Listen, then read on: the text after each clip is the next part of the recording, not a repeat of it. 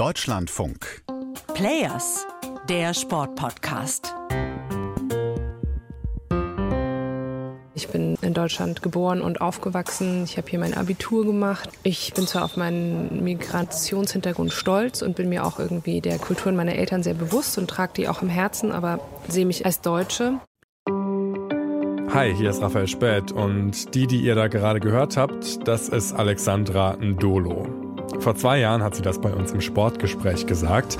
Sie ist Degenfechterin und damals auf dem Höhepunkt der Black Lives Matter Bewegung war sie eine der wenigen schwarzen Profisportlerinnen in Deutschland. Erst letzten Sommer gewinnt sie mit Silber die einzige deutsche Medaille bei der Weltmeisterschaft. Aber dann verkündet sie, sie will nicht mehr für Deutschland starten, sondern zukünftig für Kenia. Für ein Land, das bis vor vier Jahren noch nicht mal einen Fechtverband hatte. What? ja, ähm, offensichtlich liebe ich die Herausforderung. Ähm und es ist halt, es war eine Herzensentscheidung. Also mein Vater stammt aus Kenia, ähm, der ist leider ähm, früh verstorben, als ich zehn war. Und ich könnte jetzt sagen, ja, dann beendest du jetzt hier deine Karriere in Deutschland, nimmst noch einen Komfort mit und baust da in Kenia was auf und dann gibt es da halt vielleicht so in 10, 15 Jahren den ersten Champion. Oder du gehst jetzt diesen bekloppten Schritt, machst das und sorgst halt dafür, dass es schon ein bisschen früher Medaillen gibt. Innerhalb weniger Monate löst sich Alexandra Andolo also von den festen Strukturen in Deutschland. Jegliche finanzielle Sicherheit geht von heute auf morgen flöten. Ab sofort ist sie auf sich alleine gestellt, will quasi als One-Woman-Team Kenia als Fechtnation etablieren. Und ihr könnt euch bestimmt schon vorstellen, das ist eine echte Mammutaufgabe.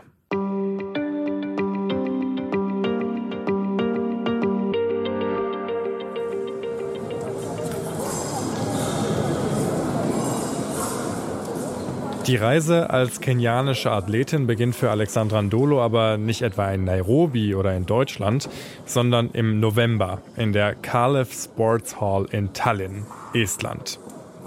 Das klingt jetzt erstmal komisch, aber Tallinn ist ein fester Bestandteil des Weltcup-Kalenders bei den Degenfechterinnen und in dieser Saison findet dort der erste Wettkampf des Jahres statt. In Estland war ich jetzt, glaube ich, auch schon acht, weiß ich, sechs, sieben, acht Mal.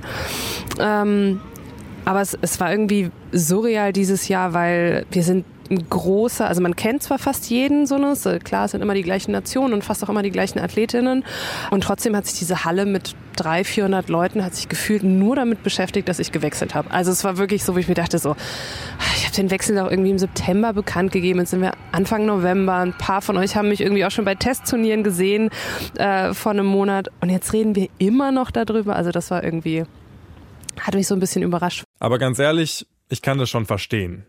Alexandra Ndolo ist ja jetzt nicht irgendeine Athletin, sondern die amtierende Vize-Weltmeisterin, die jetzt auf einmal von der Fechthochburg Deutschland nach Kenia wechselt. Ins absolute Fecht-Exotenland.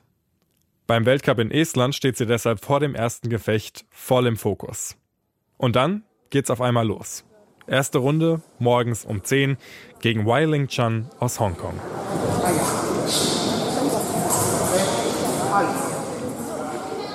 Oh Gott, ich dachte nicht, also ich hatte mich, äh, ich, ich, hab, äh, ich arbeite auch mit einem Sportpsychologen zusammen und hatte mich natürlich schon irgendwie darauf eingestellt, wie das wird. Ähm, und trotzdem war es super emotional, als dann so das erste Mal es in der Halle hieß, ja und jetzt auf Bahn, weiß gar nicht, wo ich da war, rot oder blau, ähm, ficht jetzt irgendwie Alexandra Ndolo für Kenia.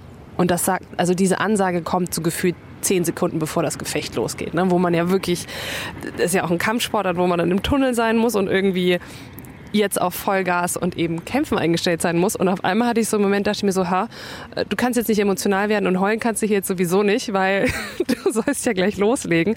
Das hatte ich nicht erwartet, dass mich das wirklich so nochmal ähm, ja, dass, dass ich da wirklich, ja, wie gesagt, fast Tränen in den Augen habe und, und dann auch so ergriffen bin. Und ich glaube, vielleicht ist es in solchen Momenten dann ganz gut, dass die Fechterinnen ja eine Maske aufhaben und man eben nicht jeden Gesichtszug sieht. Aber Alexandra Ndolo, das habe ich bei unserem Gespräch gemerkt, ist eine extrem zielstrebige Person und natürlich weiß sie als erfahrene Athletin, wie man sich schnell wieder fokussiert. Aber ich finde trotzdem, als sie den entscheidenden Treffer setzt in diesem ersten Gefecht, da hört man quasi, wie sie die ganze Anspannung förmlich aus sich rausschreit. Schlussendlich landet Alexandra Ndolo bei diesem ersten Wettkampf für Kenia auf Platz 10. Genau da steht sie momentan auch in der Weltrangliste. Damit ist sie mit weitem Abstand die beste afrikanische Athletin. Und trotzdem erreiche ich sie für unser Interview nicht etwa in Nairobi oder so, sondern treffe sie in einem Park in Köln. Weil sie, obwohl sie jetzt für Kenia startet, weiterhin in Deutschland lebt und trainiert. Wenn auch unter erschwerten Bedingungen. Ich habe ja früher mit der deutschen Nationalmannschaft zusammen trainiert in Bonn ähm, und das geht jetzt nicht mehr. Also ich äh, darf da jetzt nicht mehr mit trainieren, was aber auch okay ist, weil ähm, wir haben uns im Guten getrennt, äh, sowohl äh, was den Verband angeht, als auch den, den Bundestrainer, der ja auch mein Heimtrainer war. Aber man muss dann schon auch gewisse gewisse Cuts machen und verstehe dann auch, dass das System gesagt hat, so, du darfst gehen, aber äh, wir wollen dann eben auch nicht mehr, dass du von unseren Bedingungen profitierst. Das ist dann auch okay. Das klingt ja jetzt erstmal nicht so dramatisch. Sie trainiert ja trotzdem noch in Deutschland bei ihrem Verein bei Bayer Leverkusen. Aber vom deutschen System wird sie nicht mehr getragen. Und das hat schon krasse Auswirkungen. Es war irgendwann klar, ich werde zu dem Turnier alleine anreisen, ohne Staff, ohne Coach, alles. Und da kannst du jetzt entweder Selbstmitleid haben und irgendwie sagen so, oh, guck mal, hier die Italienerinnen sind mit fünf Trainern gekommen und Physio und Waffenwart, äh, der denen da irgendwie die, die Degen einstellt und du hast nichts oder kannst halt sagen, ja gut, ich krieg das hier aber auch hin, obwohl ich ganz alleine hier stehe. So, ne? Und ähm, ja, also äh, es ist nicht schön, aber ich glaube, außerhalb dieser Komfortzone kann man wachsen. Den einfachen Weg nehmen, das ist nicht so Alexandra Ndolos Ding. Schon ihr ganzes Leben lang. Ihre Mutter ist Polin, ihr Vater kommt aus Kenia. Die beiden lernen sich während des Studiums in Polen kennen, ziehen dann nach Deutschland und gründen eine Familie. In Kenia war Alexandra Ndolo in ihrer Kindheit übrigens nur einmal, mit drei Jahren. Danach trennen sich ihre Eltern, ihr Vater stirbt, als sie zehn Jahre alt ist. Und trotzdem. Kenia war immer präsent, ähm, gerade so in der Identitätsfindung. Ne? Also wenn man zu so vielen Kulturen dazugehört und aber keiner hundertprozentig dazu gehört, muss man das ja eh für sich selber irgendwie einordnen. Und ich bin halt in Bayreuth groß geworden, nicht die größte Stadt, nicht super viele andere schwarze Menschen. Ähm, da war es eh mal klar, so ja, ja, das ist die, die irgendwas mit Afrika zu tun hat. Ne? Und dann ja, habe ich das irgendwie für mich so, so eingeordnet, ohne selber in Kenia zu sein. Erst mit 19 Jahren entschließt sie sich wieder dazu, zu ihrer Familie nach Kenia zu reisen. Seitdem verbringt sie fast jeden Sommer dort, auch wenn man mit ihrem Sport in Kenia nicht so viel anfangen kann. Immer wenn ich unten war und dann irgendwie erklärt habe, was ich mache und irgendwie auch Bilder gezeigt habe, war so, äh, was, was? Okay, die ziehen sich komplett weiß an und haben hier irgendwie so eine Maske wie so ein, weiß nicht, wie so ein Imker äh, im Gesicht und bekämpfen sich mit Metallstangen so ungefähr. Ne? Okay, good, go for it. Also entscheidet sie sich 2014 dazu, mal ein bisschen Aufklärungsarbeit zu leisten. Und wie funktioniert das am besten in der heutigen Zeit? Klar, indem man über Social Media Leute sucht, die genauso drauf sind. Da habe ich tatsächlich über Facebook habe ich äh, unseren Haupttrainer Steve gefunden. Der kommt eigentlich vom Taekwondo, war in der kenianischen Armee und hatte ähm, Anfang der 2000er hatte er über so einen Armeeaustausch, war er in Deutschland und hat Fechten äh, kennengelernt und war total begeistert und war irgendwie so mit seiner Fechtbegeisterung halt in Nairobi, aber das ja, mehr dann irgendwie auch nicht. Und dann haben wir uns gefunden und dann noch zwei, drei andere und dann haben wir gesagt, sollen wir hier nicht irgendwie was aufbauen? So, ich hätte da Lust drauf und ähm, die hatten dann auch Lust. Und dann fing das so langsam an. Und was allen Beteiligten am Anfang direkt klar war, in Kenia muss Fechten ein Sport für alle sein. Also muss man auch dahin gehen, wo man vor allem Kinder am besten erreicht, in die Slums. Das funktioniert dann über Probetrainings, die man organisiert, mit Sachspenden aus Europa und wirklich überall dort, wo es möglich ist es ist wirklich schön zu sehen, ähm, wie sehr die Kinder das annehmen. Also so Schulen, so irgendwie Grundschulen, ne, wo du dann irgendwie so die, die Kleinen, teilweise auch ohne, ohne Schuhe irgendwie, aber halt irgendwie Bock haben, da so ein bisschen Fechtschritte auszuprobieren. Und ich habe ja dann irgendwann so äh, Plastikdegen bzw. Floretts besorgt und dann machen die so Stoßübungen irgendwie an, einfach an irgendeiner so Wand ohne Schuhe, aber haben halt super viel Spaß daran. Und die Bilder, die ich gesehen habe, die sind echt total süß. Kleine Kinder, die sich barfuß mit überdimensionalen Fechthelmen gegenüberstehen, sind da zum Beispiel drauf. Aber Alexandra Ndolo hat mir auch Bilder von Jugendlichen gezeigt, die so aussehen, als ob das nicht einfach mal so eine Freizeitbeschäftigung ist. Die sehen schon sehr entschlossen aus. Da steckt also auch Potenzial drin. Und deshalb entschließt sich Alexandra Ndolo für den nächsten Schritt. 2019 gründet sie mit ihrem kleinen Team den kenianischen Fechtverband. Danach ist sie quasi in Doppelfunktion unterwegs, auf Kongressen als sportpolitische Abgeordnete für Kenia und auf der Planche als Athletin für Deutschland. In Kairo bei der WM letzten Sommer, da war jetzt der erste ähm, kenianische Athlet am Start. Das heißt, kenianische Flagge hing auch in der Halle und irgendwie dachte ich mir so, ja, guck mal, wie cool. Ne? Du hast jetzt in 2014, 2015 habe ich angefangen, mich da zu engagieren. Jetzt, jetzt bist du so weit, dass es zwei, seit 2019 einen Verband gibt.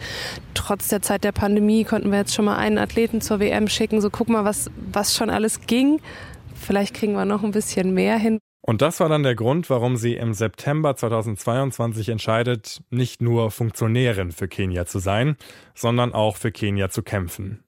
Auf dem Höhepunkt ihrer Karriere mit 36 Jahren, kurz nach ihrer Silbermedaille bei der WM. Und natürlich wird sie sofort zum großen Aushängeschild ihrer Sportart in Kenia.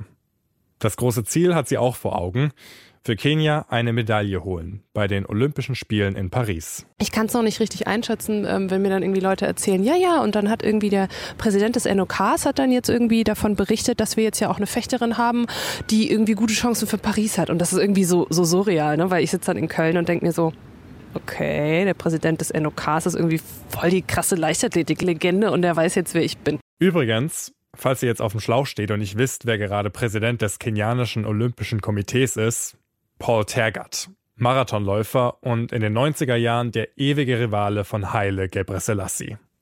Die wichtigen Funktionäre in Kenia, die wird Alexandra Ndolo dann im April kennenlernen, dann ist sie selbst in Nairobi vor Ort. Wobei, wenn man ihre Geschichte so hört, dann muss man ja sagen, gehört sie inzwischen auch schon dazu, zu diesen wichtigen Funktionären. Finde ich zumindest.